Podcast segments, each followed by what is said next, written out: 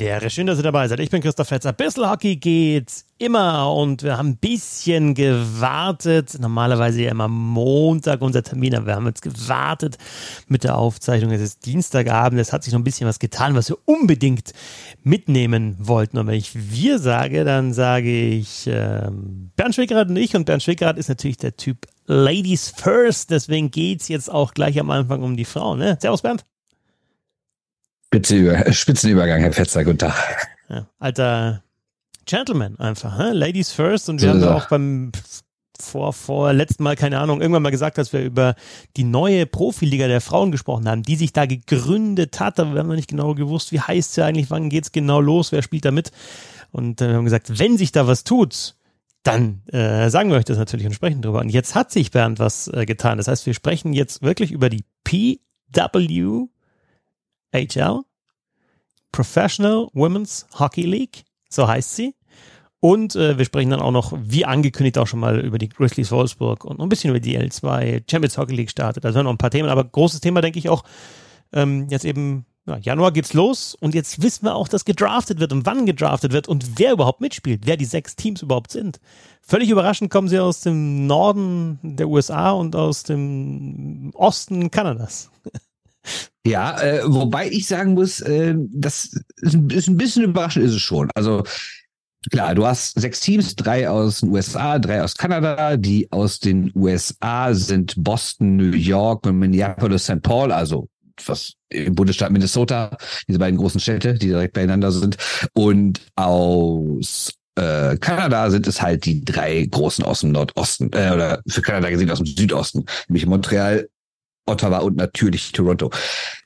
Ich sag mal so. Zwei Teams von Toronto und äh, äh Ottawa nicht. Das wäre so. Das auch möglich zwei gewesen. Teams aus also Toronto und Ottawa, die Hauptstadt, nehmen wir weg. Ja. Wir nehmen die Eishockey-Hauptstadt, ja. Toronto zweimal, Montreal, okay, Ottawa nehmen wir weg. Nee, also äh, Montreal, Ottawa, Toronto, die drei sind Ja. Ja, aber es hätte durchaus noch ein paar andere Städte, gerade im, also in USA, äh, Quatsch, also in Kanada sind das wahrscheinlich die drei, die logischen, weil es die drei größten Städte da sind. Vielleicht hätte man Quebec City noch mitnehmen können, aber okay, nehmen wir erstmal die drei. Ähm, aber USA, okay, Boston, New York auch klar. Aber Minnesota, ja, ist natürlich eine große Eishockey-Region, aber es hätte auch Buffalo sein können, hätte vielleicht Washington sein können, hätte Philadelphia sein können. Also da gab es noch ein paar Städte zur Auswahl. Die sechs sind jetzt, aber das heißt natürlich nicht, dass es bei den sechs bleibt. Es ist ja schon mehrmals kommuniziert worden, dass es der, dass es der wie so das Ziel ist, möglichst schnell zu expandieren.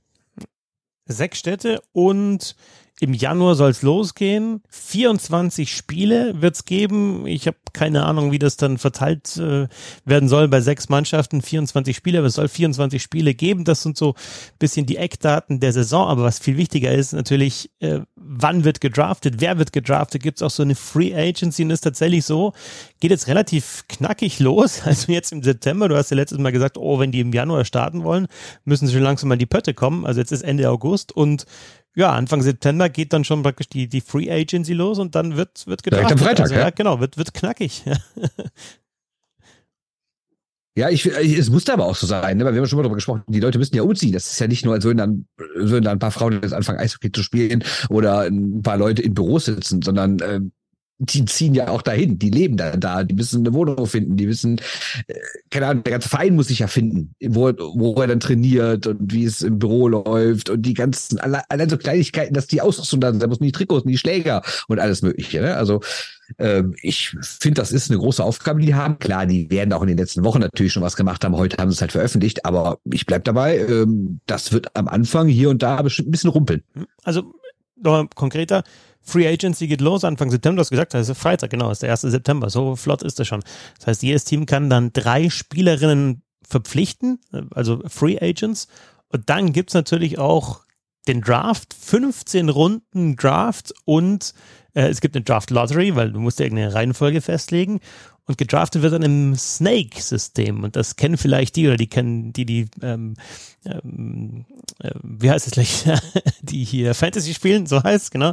Die Fantasy spielen, die kennen es auf jeden Fall, dieses Snake-System. Also äh, 1, 2, 3, 4, 5, 6 und wer als sechstes gedraftet hat, kriegt dann praktisch den nächsten Pick und dann geht's äh, so in der Schlange zurück. Das heißt, da werden dann die Spielerinnen gezogen. Ich habe versucht, ähm, Sandra Abstreiter noch zu erreichen, ob die ähm, ja, sich einschreibt für den Draft. Und ich bin echt gespannt, wie viele deutsche Spielerinnen da sagen, ja, warum nicht? Probiere ich mal. Ian Cannon, die von der Eishockey, äh, von der Hockey News, hast gesehen, hat auch so ein bisschen diese, diese Maske da gepostet, äh, wo man sich eintragen ja. kann. Also da kannst du dann sagen, was ist das High, das höchste Level, auf dem du gespielt hast. Ähm, Olympia ist da mit dabei, Weltmeisterschaften oder irgendwelche Ligen natürlich dann. Und dann kannst du dich einfach einschreiben für den Draft. Ich bin echt gespannt, wie viele das machen und ausprobieren, weil ich meine, probieren kann man ja.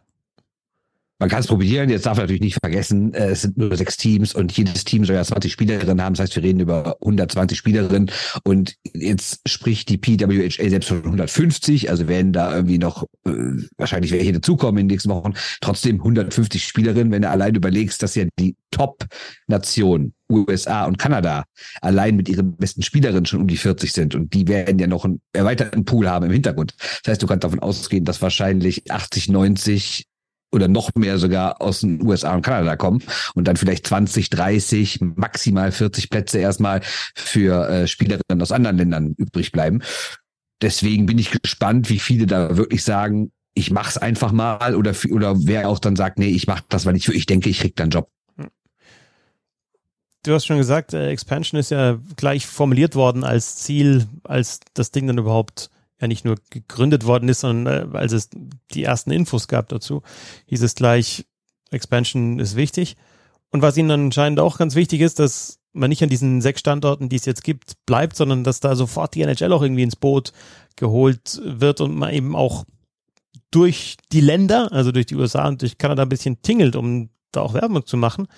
Und ja, da bin ich gespannt. Dann wird es wahrscheinlich auch in Richtung Westküste und Richtung Süden dann auch mal gehen müssen, weil kann ja nicht im, im Osten und im, also im Nordosten jetzt der USA und im Südosten von Kanada bleiben diese Liga, muss sich ja irgendwie expandieren und muss irgendwie aussehen und muss auch andere kanadische Städte, kanadische Städte dann erreichen und in den USA.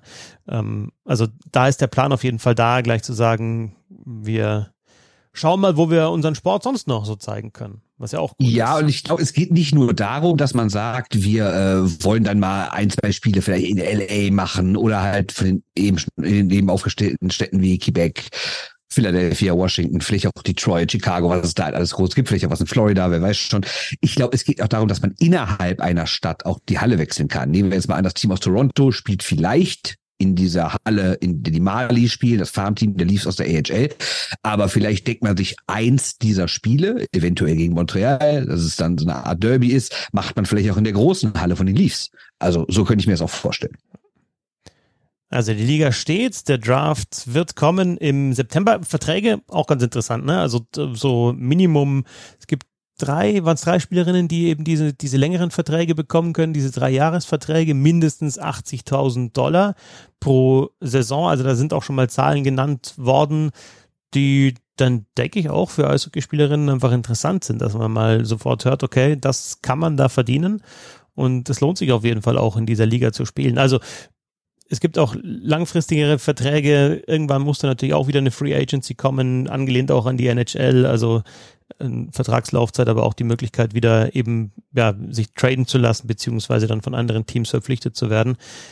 Ähm, aber die, die Summen, die da genannt werden, sind schon mal am Anfang, würde ich sagen. Und halt nicht so. Ja, ja jetzt muss, muss man natürlich sagen, die 80.000 sind wirklich auf wenige Spielerinnen äh, beschränkt. Das Mindestgehalt bei 35.000 Dollar. Und das ist natürlich eine Steigerung im Verhältnis zu dem, was die meisten aktuell verdient haben. Jetzt muss man allerdings auch sagen, 35.000 Dollar, das ist brutto und davon ein paar Monate in den USA oder in Kanada leben. Und gerade die Städte, die wir gerade aufgezählt haben, sind jetzt auch nicht die billigsten Städte, sind jetzt nicht in nirgendwo, sind fast alles Metropolen. Ähm, da wird es trotzdem für die eine oder andere hart, mit den 35.000 Dollar auszukommen, muss man auch klar sagen. Ne? Aber auf jeden Fall ein, ein großer Schritt und ja, jetzt wartet man drauf, wer da als Free Agent, also ist ja klar, wer als Free Agent verpflichtet wird. Das sind einfach die großen Namen, denke ich jetzt mal. Oder hast du, glaubst ja, du, und ich glaube, es geht auch darum, dass man zum Beispiel sagt, äh, es soll nicht alles gedraftet werden, weil die wollen ja sicherlich auch ein paar Spielerinnen exakt an einen bestimmten Ort kriegen. Also, dass so eine Marie-Philippe äh, Poulain relativ sicher bei dem Team in Montreal landen wird, ist irgendwie auch klar, oder? Und ich glaube, darum geht's dann, dass nicht irgendwie dann das Team aus äh, Boston den ersten Draft-Pick hat und die zieht. Ne? Deshalb wird, glaube ich, gesagt, komm, jedes Team darf sich sozusagen drei Stars holen. Vielleicht im besten Fall welche, die auch noch einen Bezug zu der Stadt haben. Und danach wird halt gedraftet. Danach wird halt dann aufgeteilt. Ich bin echt gespannt, wer sich die Dienste von Nela Lopushanova holen wird. Äh, der mittlerweile 16, 14, 14, 15-Jährigen. Ja, genau. Ja, 14 ähm, war die doch bei der WM, wo die jetzt alles kaputt geschossen ja, genau. hat, ne? Also das wäre dann, denke ich, erstens, ich glaube, das wäre dann auch so ein Move, okay, äh, da ist die erste vielversprechende Europäerin. Gut, mit 14 wird sie da noch nicht gedraftet werden können. das wollte ich mir gerade sagen. Also ja, ich habe genau. jetzt gar nichts darüber gelesen, ob es da irgendwelche Altersbeschränkungen gibt. Und es gibt natürlich grundsätzlich Altersbeschränkungen für Arbeit. Und wenn das eine Profiliga ist, wie es ja im Namen ist, dann ist das ja Arbeit. Deswegen bin ich mir gar nicht sicher, ob die als 14-Jährige überhaupt gedraftet werden kann. Nee, aber ja, die hat noch dann vielleicht, wenn es um 18-Jährige geht, hat sie noch vier Jahre Zeit. Und äh, da bin ich echt gespannt, wie weit die dann ist, wenn die jetzt als 14-Jährige wirklich schon alles äh, kaputt schießt. Und wer wird die erste Europäerin sein? Die, die, welche Europäerinnen werden auch in der Liga spielen und wird es das überhaupt geben? Also schon ein paar Fragezeichen gibt's noch, aber was schön ist, es gibt jetzt relativ. Finnen und Schweizerinnen gehe ich mal stark von aus. Denke ich auch, ja, denke ich auch. Ähm, Aber man darf auch nicht vergessen, ein paar haben natürlich durch diese Unsicherheit dieser Übergangszeit jetzt auch schon in einer Ligen unterschrieben. Ne? Und ähm, deswegen sind auch nicht vielleicht alle verfügbar, die eigentlich im Idealfall da spielen würden. Ich meine, die Liga hat es ja auch ganz klug formuliert. Sie hat ja, sie hat ja nicht geschrieben, wir machen eine Liga jetzt mit den 150 Besten, sondern 150 der Besten. Ne? Hat, hat sie ja geschrieben. Ja. Also im September entscheidet sich schon, wer da tatsächlich dann spielen wird, wer äh, gedraftet wird und wer in der neuen Liga Professional Women's Hockey League dann eben auch ab Januar 2024 spielen wird. Und wir sind sehr gespannt, ob auch deutsche Spielerinnen mit dabei sind und welche Europäerinnen. Springen wir nach Deutschland. Eine Sache noch dazu, ja, ja. ganz kurz, eine Sache noch dazu, was jetzt noch gar nicht äh, verkündet wurde, waren halt exakt die genauen Hallen. Dann die Namen der Teams, die Logos der Teams, die Trikots, die Vereinsfarben. Also sowas ist jetzt alles nicht klar. Also was vielleicht wird das doch noch gewählt. Das gab es ja auch schon häufiger in Nordamerika, gerade wenn Teams umgezogen sind oder wenn es irgendwie darum ging, dass sie so ein Rebrand machen, wie es dann ja heißt. Ähm, dann gab es ja schon mal sowas, dass die Fans den Namen wählen durften, das Wappen wählen durften. Vielleicht wird sowas ja auch gemacht. Ist vielleicht auch gar nicht schlecht in diesen heutigen Zeiten, die Leute direkt von Anfang an mit ins Boot zu holen. Ne? Dass man sagt, äh, ja, wir haben ja irgendwie drei Vorschläge oder, oder reicht mal was ein. Aber da sage ich auch wieder, die Zeit wird langsam knapp. Ne? Weil man will ja dann auch, dieses Logo soll ja auch bekannt werden, der Name und so. Man will ja auch dann Trikots verkaufen. Man will irgendwie Social Media Accounts haben, die funktionieren und sowas. Ne? Und ja, ich hatte eigentlich erwartet, dass heute direkt dann schon irgendwie die Logos da stehen und die Trikots da sind und die Namen und alles. Also fand ich komisch, dass es heute nicht mit passiert ist. Ja, es gibt ja überall auch, es gibt ja von, von jedem Standard auch einen eigenen Twitter-Account zum Beispiel oder Social Media Accounts äh, oder sagt man jetzt X-Accounts, äh, egal. Also äh, es gibt Social Media Accounts von, von diesen Teams, aber das ist halt dann auch äh, jeweils auf die Stadt bezogen und nicht auf das Team und die werden wahrscheinlich dann umbenannt. Aber das stimmt. Das fehlt noch. Also äh, ein, ein paar Neuigkeiten haben wir bekommen, äh, einige andere werden noch kommen. So wie zum Beispiel ja, auch die Verteilung der Spielerin.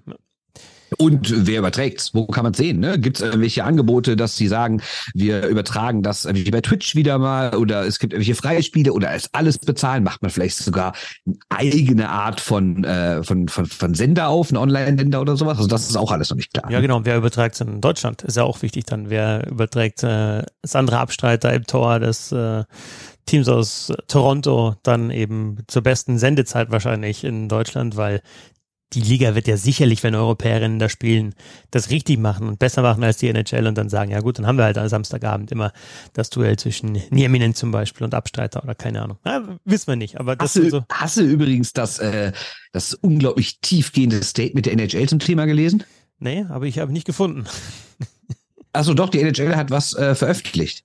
Ja, und ähm, übersetzt bedeutet das, die National Hockey League äh, gratuliert der neuen Liga ähm, zu den Verkündigungen, also den heutigen Verkündigungen. Und also ich mache das auf Englisch, brauche ich simultan übersetzen. We remain committed to supporting the women's game and look forward to working together with the PH, äh, PWHL to grow our sport. Das war's. Ende. Stark. Stark. Also im Grunde genommen heißt es, äh, geil, dass ich es gemacht habe, äh, wir gucken mal zu. Völlig untypisch für die NHL eigentlich, oder? Hat man sich was ja. anderes erwartet. Äh, schauen wir in die DL. Da haben wir ja eigentlich jetzt über alle Mannschaften, ich glaube, über Wolfsburg haben wir damals, als wir so über die Top-Teams und Halbfinalisten haben wir auch kurz mal angerissen, ne? aber wir wollen Wolfsburg nicht unter den Tisch fallen lassen. Ist ja immerhin schon in den letzten Jahren oft ein Top-4-Team gewesen und im Halbfinale und sogar noch weiter drüber hinaus. Also wir haben über alle Teams mal so ein bisschen gesprochen. Wir starten am 1. September für alle, die bei Steady supporten, mit unseren Vorschauen. Wir haben wieder 14, Ta 14 äh, Tage, 14 Teams. Äh, letztes Jahr waren es ja 15 Tage, 15 Teams. Wir haben zu jedem Team eine Vorschau, schauen, was sich über den Sommer getan hat, äh, geben auch ein bisschen Prognosen ab, was gut laufen oder wie läuft's gut, wie könnte es in die Hose gehen. Ihr könnt das lesen ab ähm, ja, 14 Tage vor Saisonstart. Dann jeden Tag ein neues Team, da schauen wir genauer drauf. steady.de slash Hockey, ab 1,50 Euro seid ihr dabei. Jetzt aber die Grizzlies Wolfsburg nochmal, Bernd. Und wir haben uns da den Sven mit äh, dazu geholt von 3 on 3 Overtime dem Podcast zu den Grizzlies Wolfsburg. Vielen Dank äh, jetzt schon mal für die Einschätzungen. Ähm, sollen wir erstmal kurz äh, zurückschauen, Bernd? Ähm, vielleicht die, die weggegangen sind. Also es hat sich ja doch einiges getan bei den Grizzlies Wolfsburg und fragen mal nach bei Sven, welche Abgänge am meisten wehtun. Wenn ihr nun fragt, wer von den Abgängen der Grizzlies am meisten fehlen wird, muss man natürlich die Eisenlunge und Vielspieler Jordan Murray an erster Stelle nennen. Mit 67 Spielen war er nicht nur sehr stabil und hat insgesamt neun Tore und 27 Assists beigetragen, aber die Eiszeit, die er gefressen hat, war überragend in der Liga. Und zu welchem Preis? Okay, das steht auf einem anderen Blatt. Als nächstes muss man die beiden Topcenter äh, Tyler Morley und äh, Dustin Jeffrey nennen. Letzterer hatte von seinen insgesamt 56 Punkten 43 als Assists gemacht die er fast alle im Powerplay gesammelt hat. Morley war eine Zeit lang verletzt und kam danach ein bisschen schwer wieder in den Tritt, hat aber gerade in den Playoffs nochmal so richtig gezeigt, warum er jetzt in der Schweiz beim ERC Kloten spielt. Und nicht vergessen möchte ich an dieser Stelle auch Dominik Bittner, mit dessen Abgang nicht nur aus meiner persönlichen, sondern auch aus der Sicht der meisten Fans in Wolfsburg das Gesicht der Grizzlies zum Ligakonkurrenten nach München wechselt. Ein Wechsel, der natürlich menschlich verständlich ist, weil seine Familie natürlich unweit von München wohnt. Und gerade mit einem ganz kleinen Baby spielt das eben auch eine Rolle. Zu diesen Abgängen kommt natürlich der wirklich schmerzliche Abgang von Co-Trainer Tyler Haskins, der eine neue Aufgabe in Nordamerika wahrnimmt. Haskins war unter anderem für das überragende Powerplay der Grizzlies der letzten Saison mitverantwortlich. Also Bernd, äh, einige Spieler und natürlich auch der Co-Trainer und ich finde, da steckt jetzt auch schon viel drin. Also du hast noch Murray, der halt viel Eiszeit gefressen hat und, und Bittner, also wirklich wichtige Spieler in der Verteidigung, die nicht mehr da sind und eben zwei Spielmacher mit Jeffrey und Morley, die wichtig waren fürs Powerplay, aber dann eben auch Haskins, der wichtig war fürs Powerplay. Also unterm Strich bei den Grizzlies schon auch ein, ein Umbruch in fast allen Mannschaftsteilen und auf der Trainerposition, zumindest beim Co-Trainer. Ja, aber wenn du das mit anderen vergleichst, wenn du guckst, wie das sonst in der DL läuft, also ich finde, da gibt es schon Teams, die haben deutlich mehr abgegeben und deutlich mehr geholt. Ich glaube, dass sie in Wolfsburg auch eher davon ausgehen, dass sie, dass sie einfach so weitermachen. Ne? Also klar, kleine Updates oder vielleicht auch ein bisschen größere Updates, aber es ist für mich jetzt kein klassischer Umbruch, ehrlich gesagt. O'Connor gekommen in der Defensive, ähm, da spielt jetzt auch äh, Ramage äh, noch, also zwei aus der Liga praktisch gekommen. Ich finde dann, was, was in der, was Und beides Rechtsschützen. Genau, ne? beides Rechtsschützen, genau.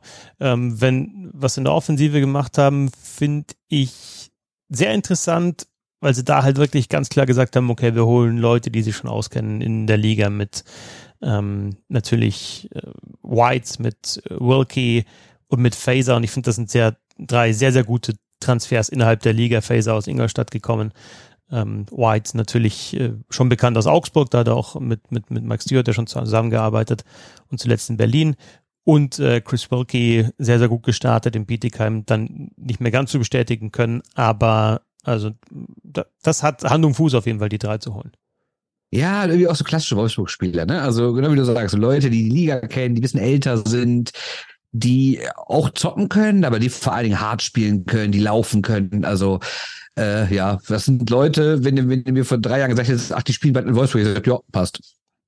Und dann noch ein US-Amerikaner, wo ich natürlich als Kommentator noch gleich immer überlege, äh, Andy Millie. Ob, ob du eine Waschmaschine anmachen musst oder was? Nein, nein, nein, nein, hier war, wie ich, wie ich ihn ausspreche, Andy Millie, Melee. Äh, komm, wir fragen nochmal Sven, wie der denn ausgesprochen wird, der, der Neuzugang. Sein Name spricht sich Mieli aus, weil er familiärerseits aus dem Italienischen kommt. Er ist wirklich ein absolut erfahrener Kosmopolit. Nach seiner Zeit in der NHL und der AHL ist über Schweden in die KL, die Schweiz, nochmal nach Schweden und dann von Flieg auf zu den Grizzlies gelotst worden. Er war übrigens bei der letzten, bei den letzten Olympischen Spielen Kapitän von Team USA und hat so Kleinigkeiten wie den Hobie Baker Award in der College-Zeit gewonnen. Sicher nichts, was einem mal so eben zufällt. Er ist mit 1,74 Meter der kleinste Grizzly, fühlt sich auf dem Eis aber wie ein großer und äh, das liegt an seinem Mindset, wie er mir sagte. Ich konnte ihn jetzt auch in der Vorbereitung schon mal spielen sehen und denke, dass er da nicht zu viel versprochen hat. Seinen Status als Top-Center entsprechend hat er mit Mahacek und dem zweiten Top-Zugang äh, Matt White in der ersten Reihe gespielt. Die brauchen noch ein bisschen Eingewöhnungszeit, aber wenn es funkt, dann kann da echt was Großes draus werden. Also da hast du mit Merli eben den Spielmacher. Mahacek hat auch wirklich einen Bombensaison äh, gespielt, 2022, 2023 und dem Matt White mit viel, viel Tempo äh, noch mit dabei. Und da wissen wir auch, dass das ein, ein Torjäger ist, auf jeden Fall in der DL Mahacek 27 Tore in der Hauptrunde gemacht in der vergangenen Saison, sein Bestwert, also das ist eine, eine absolute, ja, wirklich eine Top-Reihe und ähm, dahinter kommen halt dann noch so zum Beispiel ein Phaser als äh, Center, noch ein Wilkie, du hast Baudin natürlich weiterhin mit dabei, du hast Archibald weiter mit dabei. Sturm gefällt mir gut, muss ich wirklich sagen. Absolut, aber das, ich finde, der muss auch so sein, wenn wir über die Ansprüche der Grizzlies reden. Weil wenn man da in den vergangenen Wochen mal, sei es Texte gelesen hat, sei es äh, Social Media sich angeguckt, das gab es ein Video aus der Kabine auch, wo äh, Stewart sehr, sehr lobt, wie fit das Team ist, dass es, dass es fitter ist als in den vergangenen Jahren. Er hat da irgendwelche Werte, die er jetzt nicht genau erklärt, aber er hat gesagt, letztes Jahr nagelt mich jetzt nicht auf die genauen Zahlen fest, aber irgendwie sowas wie neun Leute haben diesen Topwert erreicht und jetzt waren es irgendwie 16 oder sowas. Also das Team sei so fit wie noch nie. Und die Ansprüche sind auch, glaube ich, so hoch wie noch nie, weil in Wolfsburg gibt man sich jetzt wirklich nicht mehr damit zufrieden zu sagen, ach, wir sind das Team, was irgendwie am konstantesten ist und wir schaffen es immer ins Halbfinale und spielen immer eine super Hauptrunde und sowas. Nee, in Wolfsburg will man jetzt endlich Meister werden. Und ähm, schöne Situation, weil du hast die drei Top-Teams, die Meister werden wollen. Die Kölner wollen auch Meister werden. Nee, also das heißt, wir haben dieses Jahr fünf Teams, die wirklich mit dem Ziel in die Saison gehen, Meister zu werden. Und das finde ich schon spektakulär, ehrlich gesagt. Und Wolfsburg, das sagt uns Sven gleich auch nochmal, schon so jahrelang so ein bisschen die Underdog-Rolle eingenommen. Aber er hat das Gefühl, dass jetzt das in der Saison ein bisschen geändert hat oder vor der Saison geändert hat.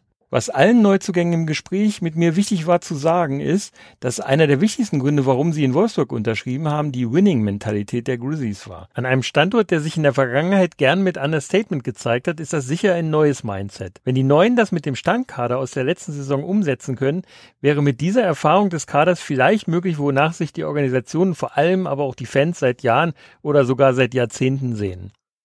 Mindset Richtung Meisterschaft äh, muss ja irgendwie auch das Ziel sein, während wenn du jahrelang immer weit kommst, oft Top 4 bist oder zumindest Viertelfinalkandidat auf jeden Fall, Halbfinale spielst, Finale spielst, eben den letzten Schritt nicht gemacht hast und ja, wir sehen auch an den Neuverpflichtungen, also man muss einerseits sagen, sie können dann auch nicht immer alle halten. Also wenn du jetzt sagst, Malchiori verloren, jetzt mit Murray wieder den Nummer 1 äh, Verteidiger verloren, Richtung Berlin, Richtung Mannheim. Also da gibt's schon noch Mannschaften, die, die locken können. Bittner eben nach München. Also da gibt's noch mal welche, die drüber sind, äh, vielleicht auch vom Budget. Aber dann kommt halt Wolfsburg und da muss es ja auch irgendwie der Anspruch sein, dann in Richtung Meisterschaft zu gehen. Weil zu sagen, ja gut, Halbfinale passt schon, ist dann auch falsch.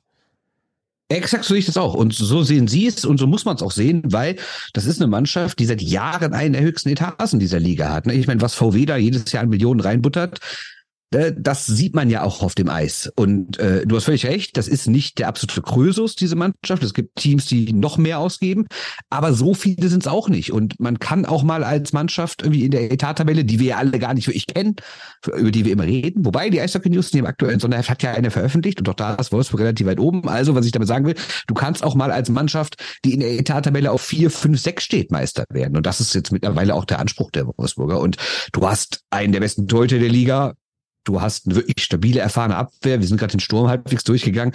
Also es wäre für mich jetzt keine Riesensensation, wenn Wolfsburg dieses Jahr Meister wird. Und deshalb finde ich es völlig richtig, dass die auch mit der Ambition da reingehen. Das heißt nicht, dass sie es schaffen, aber ich finde es trotzdem eine gute Sache, dass die sagen, hör mal, so oft Halbfinale, mehr als alle anderen, auch mehr als München, mehr als Mannheim, mehr als Berlin. Ne, die hatten ja nie irgendwie mal so ein, zwei Jahre, wo es dann so richtig schlecht war. Die waren ja immer oben mit dabei. Und jetzt soll es halt mal ganz nach oben gehen. Und äh, es ist auch an der Zeit, finde ich den Namen Dustin Strahlmeier haben wir jetzt nicht genannt. Du hast gesagt, einen der besten Torhüter. Ja, das ist er, Dustin Strahlmeier. Ähm, Charlie Fliekauf sieht laut Sven äh, Dustin Stahlmeier und Hannibal Weizmann das beste deutsche Torwart-Duo, ja, vorne dabei auf jeden Fall, aber also so wie Tiefensee letzte Saison gespielt hat, Tiefensee Brückmann, äh, sicherlich auch kein schlechtes Duo und da gibt's noch äh, ein, zwei mehr. Aber ähm, auf jeden Fall gutes Duo mit Strahlmeier, mit äh, Weizmann, äh, Krupp immer noch da. Das war übrigens der, der der fitteste war. Spitzname Bear, das war der fitteste bei den, bei den Tests, den du angesprochen hast. Björn Krupp, Ryan äh, Button hat eine Saison zum Vergessen gehabt, ist weiterhin da. Yannick Möser in der Verteidigung. O'Connor eben gekommen, super Offensivverteidiger. Sajak weiterhin da. Und jetzt die Deutschen habe ich vorher jetzt im, im Sturm dann noch nicht genannt. Also ein Laurin Braun natürlich schon ewig in der Liga, ein Gerrit Fauser schon ewig in der Liga, ein Fabio Pfohl schon ewig in der Liga und von den jungen Schinko auch weiterhin da mit seinen 23. Ruckdeschel ähm, bin ich sehr gespannt, was er spielt mit 18. Ähm, ähm, gekommen aus der Organisation äh, der Münchner. Und ja, dann schauen wir an, äh, was uns die, die Grizzlies anbieten können. Sven hat es ja am Anfang gesagt, äh, Tyler Haskins äh, als Coach, der auch fürs Powerplay zuständig war, weggegangen. Special Teams waren überragend von Wolfsburg in der vergangenen Saison. Ja, die Überzahl, die war, die war ja, nicht mehr nicht von dieser Welt. Ne? Ja, sensationell.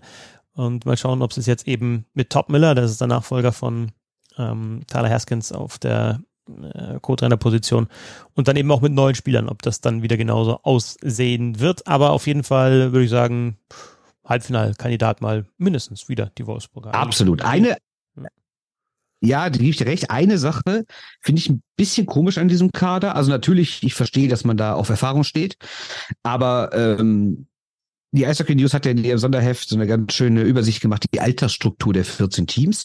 Und da findest du bei Wolfsburg, wenn wir jetzt mal von den U23-Spielern absehen, die ja unter Mike Stewart ohnehin nicht so viel Eiszeit kriegen. Ne? Er, klar, er muss sich spielen lassen, geht ja nicht anders, also er muss sie zumindest auf den Spielberichtsbogen schreiben. Aber äh, meistens sehen die ja dann nicht so extrem viel Eis. Und wenn wir dann sehen, wer darüber hinaus da ist, gibt es keinen 24-Jährigen, keinen 25-Jährigen, keinen 28-Jährigen, keinen 29-Jährigen, keinen 30-Jährigen. Du hast sechs Spieler, die 26 und 27 ist und der Rest ist ab 31 aufwärts. Ähm, vielleicht fehlt da so ein bisschen der Mittelbau und ähm, wenn man sehr, sehr viel wieder auf die gleichen Spieler setzt und die sind fast alle 31 und aufwärts, bin ich gespannt, ob die Kraft irgendwann reicht. Aber wir haben eben schon mal drüber gesprochen, angeblich ist das Team ja so fit wie noch nie. Deswegen soll das kein Problem sein, aber wer weiß, ob es irgendwann eins wird. Braucht Stuart auch diese Fitness für seinen Spielstil, der wirklich sehr laufintensiv ist und sehr aggressiv ist. Die Grizzlies Wolfsburg, unser kleiner Ausblick auf die neue Saison. Vielen Dank an Sven von 3 on 3 Overtime. Er hat mit allen Zugängen auch gesprochen äh, im Podcast dann 3 on 3 Overtime. Danke für die Einschätzungen.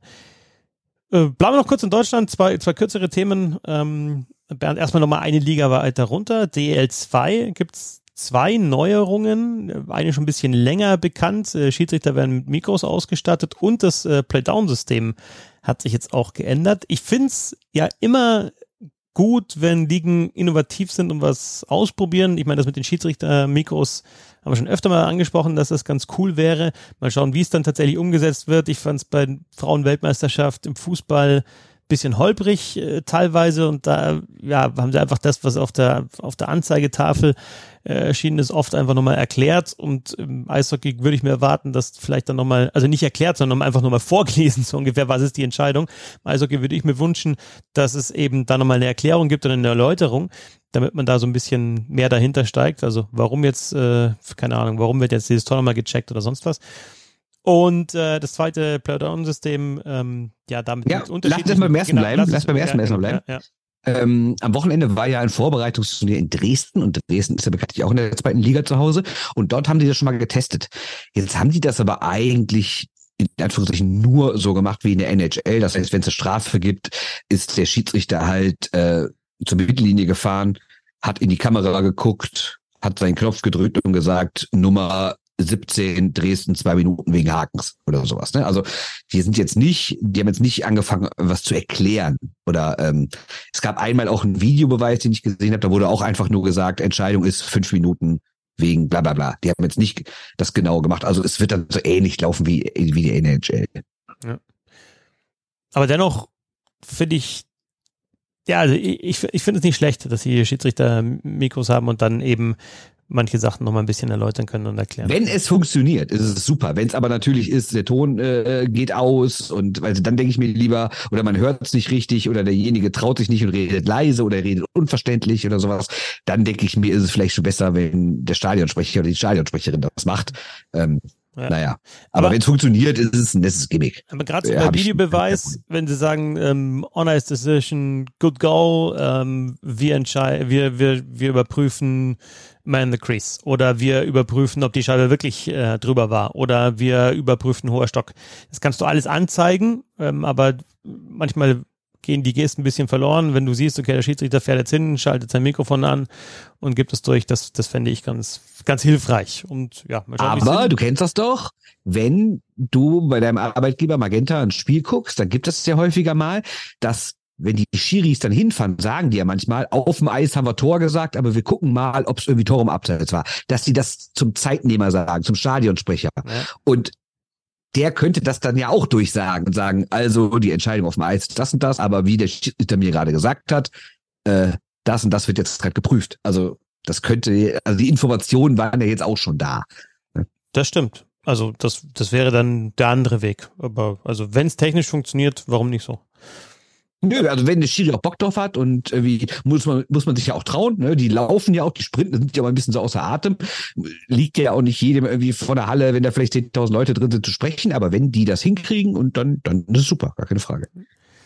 Und die zweite Geschichte, Playdowns, dass du als äh, 12, äh, 11 gegen 14 ist es ja und 12 gegen 13, dass du als der besser Platzierte eben weniger Spiele gewinnen musst, um die Serie zu gewinnen. Also Platz erste Playdown-Runde in der DL2, ähm, Platz 11 braucht nur zwei Siege, um die Runde zu gewinnen und Platz 14 vier Siege und bei 12 hm, gegen 13 ist dann leicht angepasst drei Siege für Platz 12 und eben vier Siege auch nötig für Platz 13, um diese Runde zu gewinnen. Und in der zweiten Playdown-Runde ähm, ist es dann auch, einer braucht drei Siege, der der besser platziert war und der, der schlechter platziert war, braucht vier Siege. Und da sage ich, clever gelöst, finde ich, und den Hauptrundenplatz noch ein bisschen aufgewertet. Und das finde ich einen guten Kompromiss. Das ist eine gute Idee. Punkt eins, du hast völlig recht, super Idee, finde ich auch sehr gut. Punkt zwei ist, es ist grauenhaft kommuniziert. Kann man nicht einfach sagen, die Mannschaft, die in der Tabelle besser geht, äh, besser steht, geht mit einem 1 oder 2-0 in die Serie rein? Dann würde doch keiner denken, hä, warum müssen die jetzt zwei und die vier? Verstehe ich nicht. Sag doch einfach, da steht schon 2-0 für die.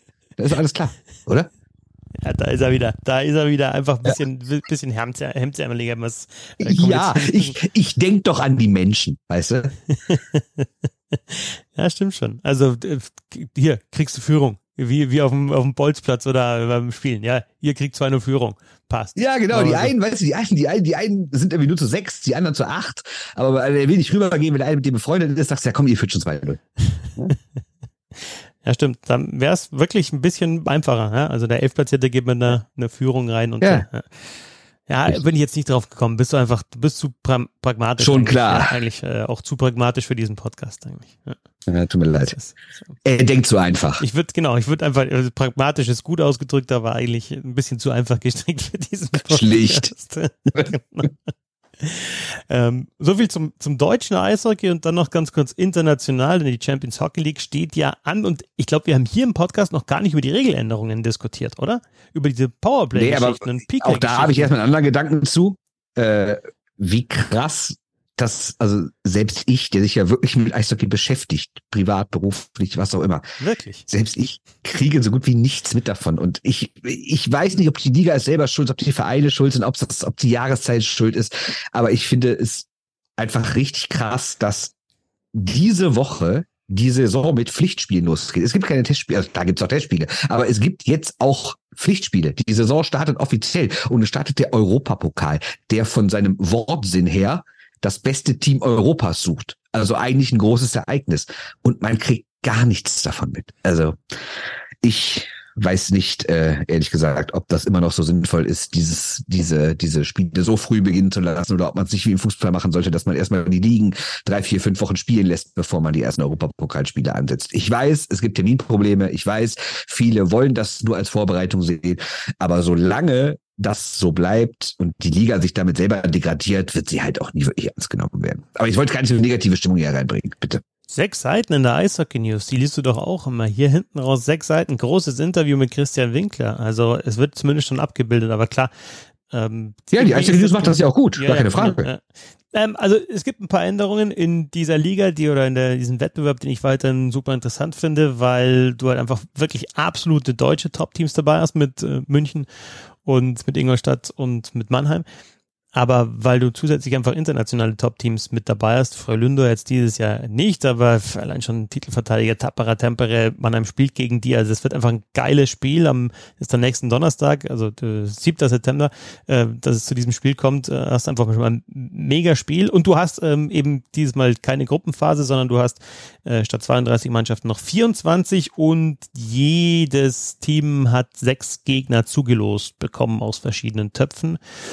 Ähm, so ein bisschen wie die, die, die, die Basketball Champions League, die ja eigentlich äh, Euro, Euroleague heißt, ne? Ähm, wo, wo es auch eine Tabelle gibt und dann gibt's in dieser Tabelle eben, spielt eins gegen 16, zwei gegen 15, dann Achtelfinale und eben dieses Gruppensystem nicht. Mehr Gegner, ähm, für die Fans vielleicht auch attraktiver. Ich weiß ehrlich gesagt nicht, was ich mit, mit, mit der Änderung mache, weil du natürlich auch Losglück äh, brauchst, weil du nicht gegen alle spielst. Wenn du jetzt in Liga machst, finde ich, muss man gegen alle spielen. Das ist so ein Kompromiss.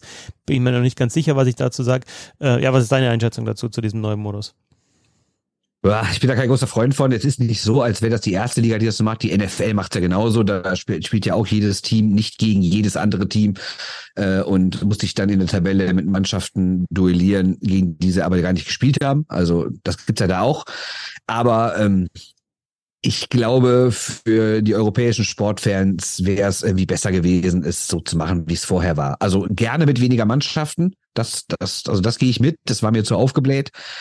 Aber dann mach doch einfach, weiß ich nicht, sechs Vierergruppen oder sowas. Ne? Also ich finde, du brauchst nicht eine Gesamttabelle.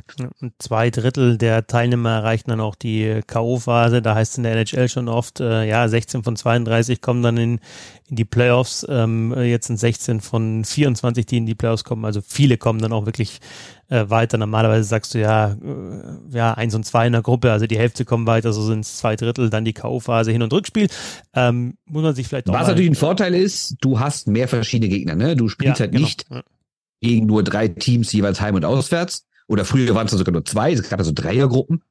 Da hast du vier Spiele gegen nur zwei Mannschaften, warst dann vielleicht schon draußen. Ähm, das ist natürlich jetzt besser, dass du fünf verschiedene Gegner hast. Oder sechs sind es, glaube ich, sogar. Ne? Also das, das finde ich natürlich schon cool. Du siehst andere Teams, andere Länder, beschäftigst dich dadurch automatisch mit anderen Ländern mehr, mit anderen Ligen, anderen Teams. Das gefällt mir schon gut, muss ich sagen. Ja, sechs Gegner für, für jede Mannschaft, also sechs Spieler ja, in, der, genau. in der Gruppenphase. Ähm, ich war heute in einem ähm, Pressegespräch mit dabei, in einem Pressetalk mit, mit äh, dem neuen Coach der Adler Mannheim, Johann Nunskog. Ähm, ich meine, dass, dass München und Ingolstadt da eine ganz gute Rolle spielen werden nach der vergangenen Saison oder vor allem München und, und, und Ingolstadt natürlich jetzt ähm, sich, denke ich, für den Wettbewerb viel vorgenommen hat, ist klar. Mannheim, finde ich, ist ein brutaler Turnaround im Vergleich zur vergangenen Saison und auf eigentlich auf allen Ebenen. Also Lundskog ist ein komplett anderer Typ als Bill Stewart ähm, äh, was der sagt und was der vorhat, das hat, äh, ist alles super spannend. Äh, wenn die Mannschaft das so umsetzt, dann glaube ich, macht man am echt extrem Bock und dann hast du äh, auch wieder eine ja, eine noch spannende Meisterschaft, ne? weil alle reden jetzt oder viele reden von den Kölner Haien, äh, dass die so stark sind, dass sie so einen super Kader haben, aber wir haben auch schon öfter mal gesagt, hey, da ist noch München als Ingolstadt, die haben Finale gespielt, da ist jetzt Mannheim, die, die das nicht auf sich sitzen lassen, dass sie so früh raus sind in der vergangenen Saison, so früh war es gar nicht, aber insgesamt gefühlt war es ja so, wenn die gar nicht in die Playoffs gekommen wären. Unterm Strich war es ein Halbfinalniederlage. Da hast du eben Wolfsburg noch mit dabei, da hast du Berlin mit dabei. Also hast schon äh, ja auch äh, viele Mannschaften, die von den Kölner Heiden verdrängt werden müssen auf dem Weg zu, weil sich Hauptrundenplatz eins und dann der Meisterschaft. Aber jetzt gerade Mannheim, pff, brutal eigentlich. Schau dir die Verteidigung an. Du hast eigentlich, also du hast jetzt vier Kontingentspieler in der Verteidigung und dazu mit Holzer und mit Reul noch zwei etablierte deutsche Verteidiger äh, im Sturm eigentlich vier Reihen tief. Lundskog sagt auch, also gerade die Tiefe ist die große Stärke. Er muss natürlich dann auch schauen, dass er alle bei Laune hält. Hat heute auch gesagt, er hat 16 Spieler im Kader, die in der vergangenen Saison wichtige Rollen im Powerplay in irgendwelchen Mannschaften eingenommen haben. Er hat aber halt nur zehn Plätze fürs, fürs Powerplay. Also ein Kühnhackel gekommen, äh, ein Fischbuch da, jetzt neu da, ein Hennikainen äh, zurück, Plachter und, und Wolf weiterhin da, Way und Bennett neu mit dabei.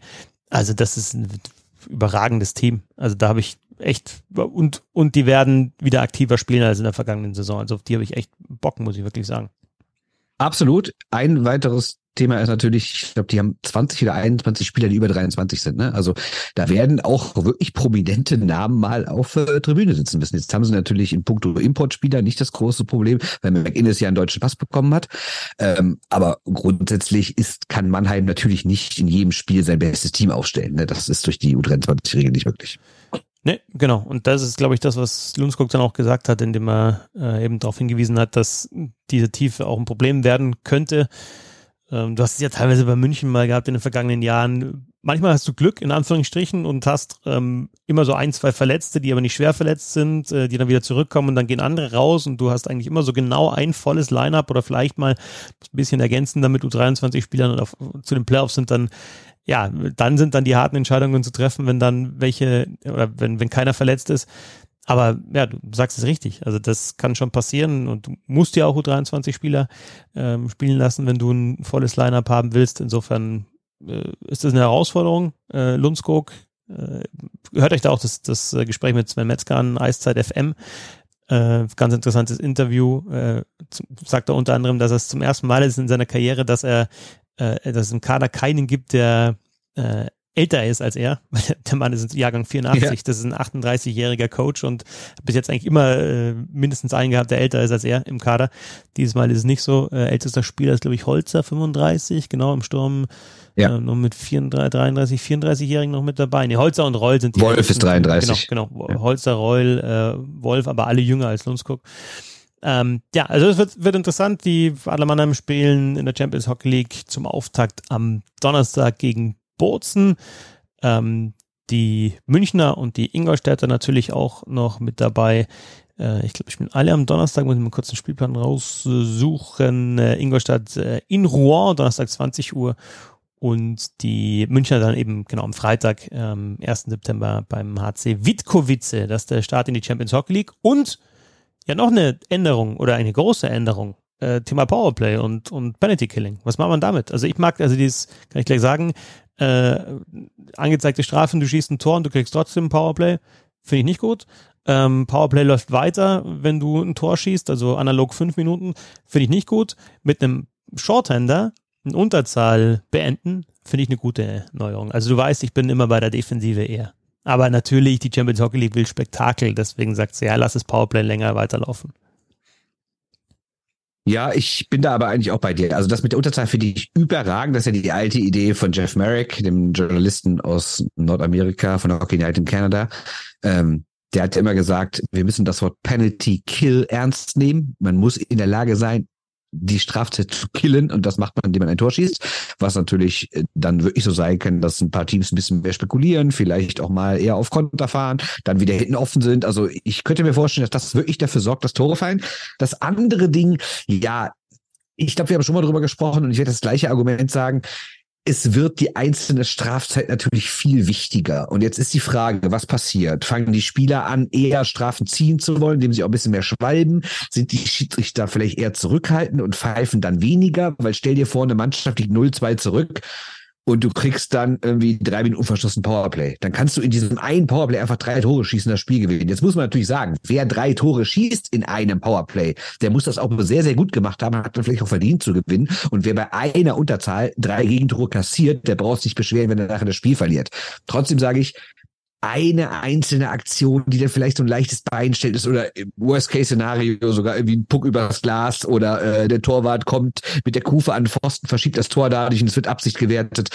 Boah, ist mir dann ehrlich gesagt die einzelne Strafe ist mir zu sehr aufgewertet, glaube ich dann. Ja, vor allem, weil wir, ich meine, in der vergangenen Saison haben wir auch öfter drüber gesprochen, es gibt einfach viele Kann-Calls. Und wenn halt dann so ein genau, Kann-Call ja. mal, also ein, ein Kann-Call, ja, also kannst du geben, kannst du nicht geben, äh, geht schnell, vielleicht aber nicht ganz gesehen. Wenn der halt auf der einen Seite gegeben wird, auf der anderen nicht und das macht dann zwei oder drei Tore aus, weil die halt dummerweise in den Powerplay fallen oder wie von dir schon angesprochen, Pack over Glass und das sind halt einfach dann Zentimeter und beide hechten irgendwie zur Scheibe und eine trifft sie und du weißt nicht mal, ist das Ding abgefälscht.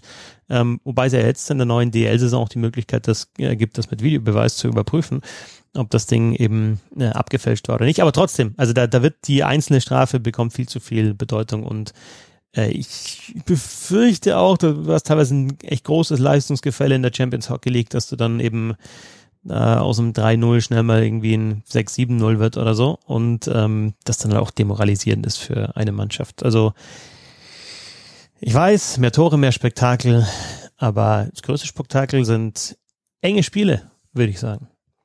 Ja, da gebe ich dir recht. Und was auch noch ein Punkt ist, Powerplay kann ganz interessant sein, aber im Grunde genommen ist ein Spiel doch am besten, wenn 5 gegen 5 läuft. Und wenn jetzt jede Strafe nicht vorher beendet wird, sondern immer durchläuft, dann erhöht sich natürlich auch die absolute Zahl der Powerplay-Minuten. Und ich weiß nicht, ob das dem Sport gut tut, wenn ständig so in Anführungszeichen besondere Momente sind und wenn nicht das auch in Anführungszeichen normales Spiel durchläuft. Ja, und du zögerst vielleicht dann auch in entscheidenden Situationen noch mehr als Schiedsrichter, ob du eine Strafe geben sollst. Wenn du weißt, genau, das, das meine ich ja eben. Ne? Also, genau, also, also, also keine 50-50-Entscheidung wird mir in den letzten fünf Minuten gegeben. Da kannst du mal von ausgehen. Also zumindest, wenn das Spiel spannend ist. Ne? Da wird es nicht für eine da sagt keiner bei einer Kann-Entscheidung, auch ich gebe der einem einen Mannschaft jetzt auch nochmal eine Chance, das Spiel zu drehen. Ne? Das kann ich mir nicht vorstellen. Oder es gibt nur noch diese Make-up-Calls. Das also, komm, ich habe denen eben was gegeben, jetzt muss ich denen was geben. Ne, das könnte ich auch, dass die Schiris jetzt penibel darauf achten, dass beide Mannschaften mit der gleichen Anzahl Strafminuten aus dem Spiel rausgehen. PWHL, DL, DL2, Champions Hockey League und das Ganze in einer guten Dreiviertelstunde. Bernd, vielen Dank. Ich danke dir, Christoph. Und ab Anfang September geht's mit unseren Vorschauen los. Steady.de slash Hockey. Ab einem Euro 50 pro Monat seid ihr dabei. Äh, Betrag frei wählbar, wie ihr gerade Bock habt. Äh, die Vorschauen vor der neuen DL-Saison. Champions Hockey League startet. DL dauert noch ein bisschen, aber es geht rein in die heiße Phase. Ah, ja, ja, aber Moment mal, hast du eigentlich das entscheidende Wort gesagt? Das sind Texte, ne? Also nicht, dass die Leute denken, wir machen hier pro Team eigenen Podcast jeden Tag, sondern das sind Texte. Also wir schreiben Artikel und die bekommt ihr dann. Genau, so sieht's aus. Also ihr bekommt dann eben ab Anfang September Content auf jeden Fall, geschriebenen. Ähm, nächste Woche schaue ich mal, ob ich auf die Champions Hockey League ein bisschen zurückblicke. Ansonsten wird man vielleicht nochmal eine Woche Pause machen um dann voll reinstarten zu können mit der Saisonvorschau und dann eben der neuen DL-Saison. Bernd Schwickerath, vielen Dank äh, und euch vielen Dank fürs Zuhören. Bis zum nächsten Mal. Ciao, ciao. Achtet you. Tschö.